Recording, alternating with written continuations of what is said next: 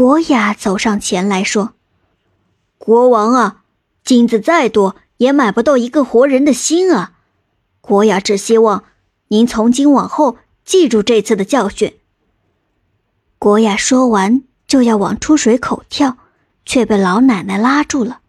老奶奶说：“孩子，你还年轻，以后的日子还长着呢。这出水口……”就让我这个没用的老婆子来赌吧。然后老奶奶对国王说：“国王啊，国雅是个多么难得的小伙子呀！我请求你把您的女儿嫁给他。呃，只要你能把这水给堵住，就算把我的王位让给他，我都答应你。”受到惊吓的国王顾不了太多。连忙答应了老奶奶的请求。老奶奶跳进出水口，水果然立即就被堵住了，而且连地上的水也瞬间消失了。国王缓过神来，想到刚才答应老奶奶的话，不禁想要反悔，但是当着众人的面，他又不能食言，便叹了口气，对国雅说：“唉，年轻人。”想娶我的大女儿做我的女婿，就头戴紫金冠，身披银铠甲，骑上千里马来王宫见我吧。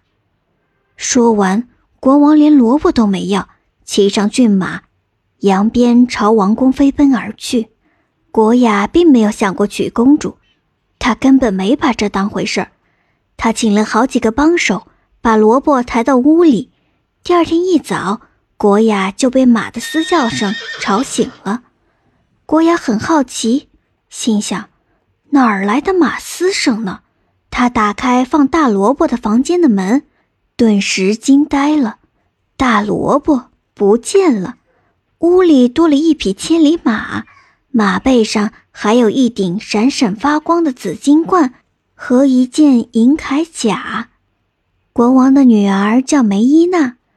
梅伊娜出生时，院子里开满了梅花，于是国王给女儿取了这样的一个名字，希望女儿像梅花一样不畏严寒，美丽绽放。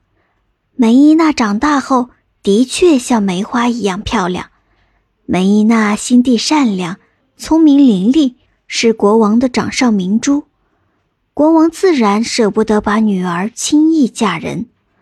国王刚回到王宫，梅伊娜就来到父王面前，看到父亲灰头土脸的样子，梅伊娜忍不住发笑：“ 父王，你不是去看大萝卜去了吗？怎么弄得灰头土脸的？”国王把看萝卜的经历从头到尾的讲了一遍，讲到国雅肯为国为民舍生取义之时，梅伊娜对国雅充满了敬佩和好奇。接着，国王把老奶奶的话告诉了梅伊娜，梅伊娜羞红了脸，但心里却是美滋滋的。正在这时，一名士兵进来禀报，一位头戴紫金冠、身披银铠甲、骑着千里马的年轻人在宫门外求见。国王很吃惊，他当时提条件的目的就是不让国雅娶他的女儿，他没想到。国雅真能找到这三样无价之宝，而且能在这么短的时间内找齐。梅伊娜听到消息后，心里充满了期待，她迫不及待地想见一见国雅。梅伊娜说：“父王，如果国雅满足了您提的条件，您可不要食言呢。”国王示意侍卫把宫外求见的人带进来。国王对梅伊娜说：“父王知道了。”你先回避一下吧。来人被带到大殿，果然是国雅。国雅头上戴着金光闪闪的紫金冠，比国王的王冠还要耀眼。身披亮闪闪的银铠甲，牵着一匹膘肥体壮的千里马，那派头简直是无人能比。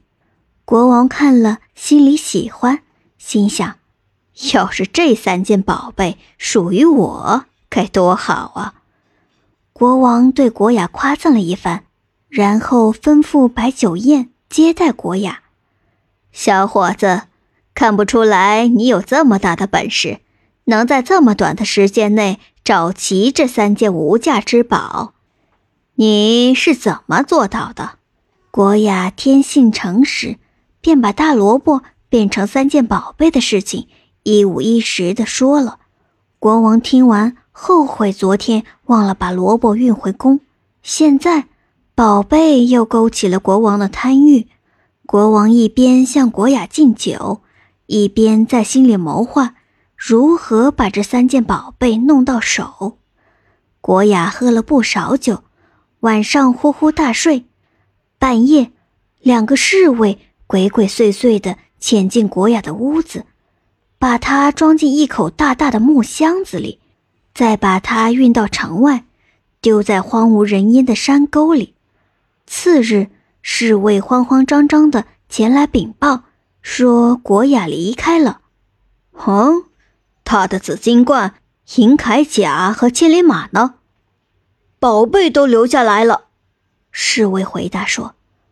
国王窃喜，但他表面上摆出一副遗憾的样子。他对梅伊娜说：“哎，女儿啊，可不是父王为难他。”是他自己没那福气，住不惯王宫。梅伊娜感到很失落。昨晚父王宴请国雅时，他就躲在帘子后面。父王和国雅的聊天内容，他全都听见了。他很好奇，国雅昨晚都答应的好好的，为什么会不辞而别呢？国王看到宝贝后，眼睛都发光了。他把紫金冠戴在王后的头上，把银铠甲穿在自己的身上。他准备骑千里马时，千里马愤怒的长嘶一声就飞走了，声音惊天动地，把国王和王后都吓晕过去了。国王和王后醒来，看到彼此的样子，都被吓到了。原来，国王穿着银铠甲的身子。变成了白萝卜，除了脑袋以外，手和脚都没有了。而王后头顶的紫金冠的头发变成了茂盛的萝卜叶。不，那不是我，那不是我。王后看到镜中的自己丑陋无比，不由惊恐万分。她换了一面镜子，结果还是一样。怎么？怎么会变成这样？为什么？为什么？王后又哭又闹，把镜子都打碎了。天哪，这样子我该怎么见人嘛？宫女和侍卫见了他们都忍不住发笑。梅伊娜看到父王和母后的模样，差点儿都认不出来了。国王把她因为贪婪和自私。设计陷害国雅的经过全说了出来。梅伊娜说：“一个人如果被贪婪和自私蒙蔽了双眼，那么他离大祸临头就不远了。事到如今，说什么都没有用了。”国王这个时候开始后悔了。快，快去把那个年轻人找回来，只有他能救我们。